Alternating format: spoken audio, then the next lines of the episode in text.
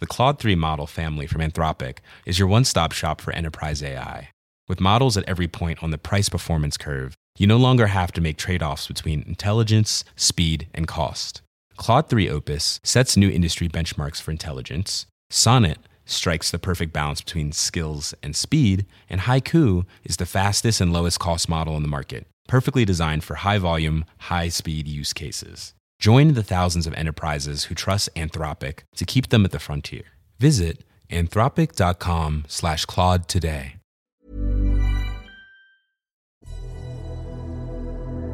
Récits, témoignages, évocations, grandes dates et épisodes méconnus, remontez le temps avec Mémoire de notaire, le podcast historique du Dauphiné libéré.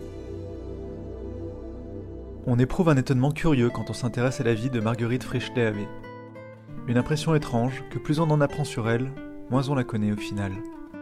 Les incertitudes et les contradictions jalonnent son aventure lorsque vous croisez les sources. Si bien que, durant les deux siècles qui se sont écoulés après sa mort en 1793, nombre d'historiens se sont questionnés. Sur elle, mais aussi sur ses actes qui l'ont rendue immortelle aux yeux de l'histoire. Car Marguerite Frischlet-Havé n'est pas qu'une figure historique, c'est un symbole. Si bien que, pour comprendre qui elle était, il faut aussi se demander qui elle est aujourd'hui. La Jeanne d'Arc de Haute-Savoie, l'appellent certains. Une femme qui a été dépassée par les événements, tempère d'autres. Plongez avec nous dans l'histoire de cette figure haut-savoyarde qui a tenté de repousser les révolutionnaires au prix de sa vie, d'après un récit de Colette Lanier raconté par François Frueldo. Quand il se promène sur le paquet à Annecy, les touristes ont le regard happé par l'horizon, par ce lac qui s'improvise miroir pour les montagnes, par ces éminences rocheuses qui dessinent ce relief si caractéristique.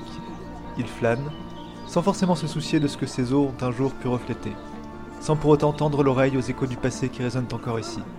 Car c'est là, au bord du lac, que Marguerite Frischlet avait été fusillée en mai 1793.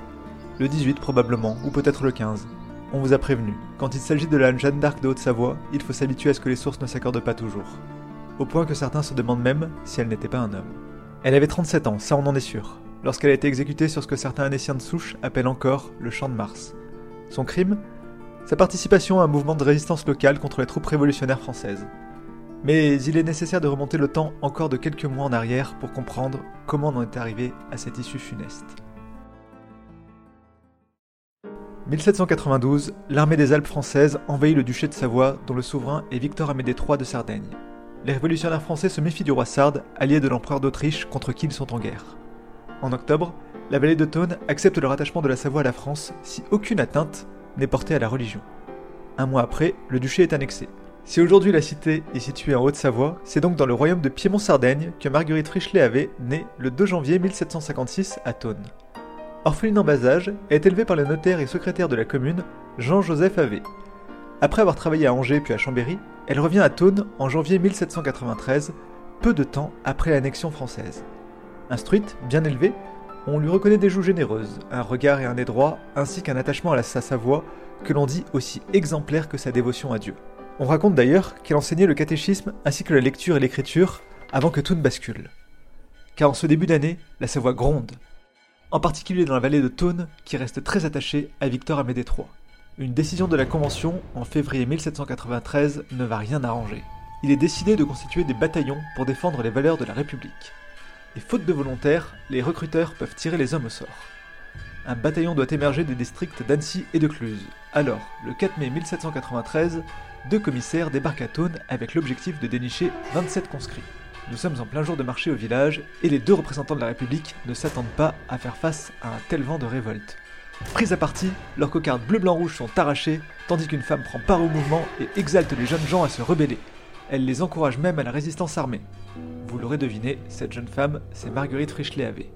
La vallée se révolte, les insurgés reçoivent des renforts du Grand Bornand, de Saint-Jean, de la Clusaz, pour ce qu'on appellera bientôt la guerre de Thône.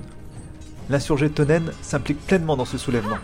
On dit qu'elle sonne le tocsin, qu'elle ravitaille les combattants en vivres et munitions jour et nuit, voire qu'elle aurait fait fabriquer des balles avec du plomb et de l'étain. La légende veut que Marguerite Frischlet-Havé soit même allée jusqu'à se vêtir en homme pour rester plus libre de ses mouvements ou même, selon certaines sources, pour effectuer des patrouilles. D'où peut-être le doute sur sa véritable identité. Elle devient l'un des visages de cette insurrection. Une implication dans la lutte qui se terminera fatalement. car après 4 jours de combat qui ont lieu à Dingy ou encore Morette, les barricades cèdent face à la pression des troupes républicaines. Les villageois sont contraints de se rendre. Thône et ses alentours sont abandonnés aux représailles républicaines sous forme de pillage. Marguerite Frischlet est arrêtée, menottée et transférée à la prison du palais de Lille. Elle est ensuite déférée au tribunal criminel du département. Pour l'historien François Cochat, c'est peut-être là que son destin et son héritage se seraient joués. Pour lui, la jeune femme se serait laissée entraîner dans cette aventure. Il écrit, en 1955, dans la revue de Savoie Elle n'a pas conduit la révolte, comme voudrait nous le faire croire la légende, mais elle y fut compromise de la façon la plus stupide et la plus inutile. Interrogée, elle se défendit sans adresse, parla trop et donna des noms. Elle fut une fille sans envergure que dépassèrent les événements dans lesquels elle se trouva compromise. Ce jour de mai 1793, le tribunal criminel prononce la sentence. Marguerite Frischlet sera conduite dans les 24 heures au champ de Mars de la ville d'Annecy pour y être mise à mort. Arrivée sur les lieux de l'exécution, elle aurait comme Jeanne d'Arc hurlé Vive Jésus avant d'être fusillée. Vive Jésus, vive le roi, tirez seulement. Tels auraient été ces derniers mots rapportés dans certains récits. Une ultime injonction de l'insurgé qui, par ses actes et les récits qui en seront faits, participera à donner à la vallée le titre de la Vendée de Savoie, et à se voir, elle, surnommée par la postérité la Jeanne d'Arc de Haute-Savoie.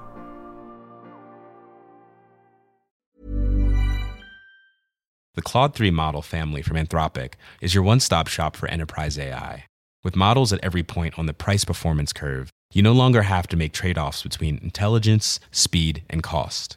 Claude 3 Opus sets new industry benchmarks for intelligence. Sonnet strikes the perfect balance between skills and speed. And Haiku is the fastest and lowest cost model in the market, perfectly designed for high volume, high speed use cases. Join the thousands of enterprises who trust Anthropic to keep them at the frontier. Visit anthropic.com slash Claude today.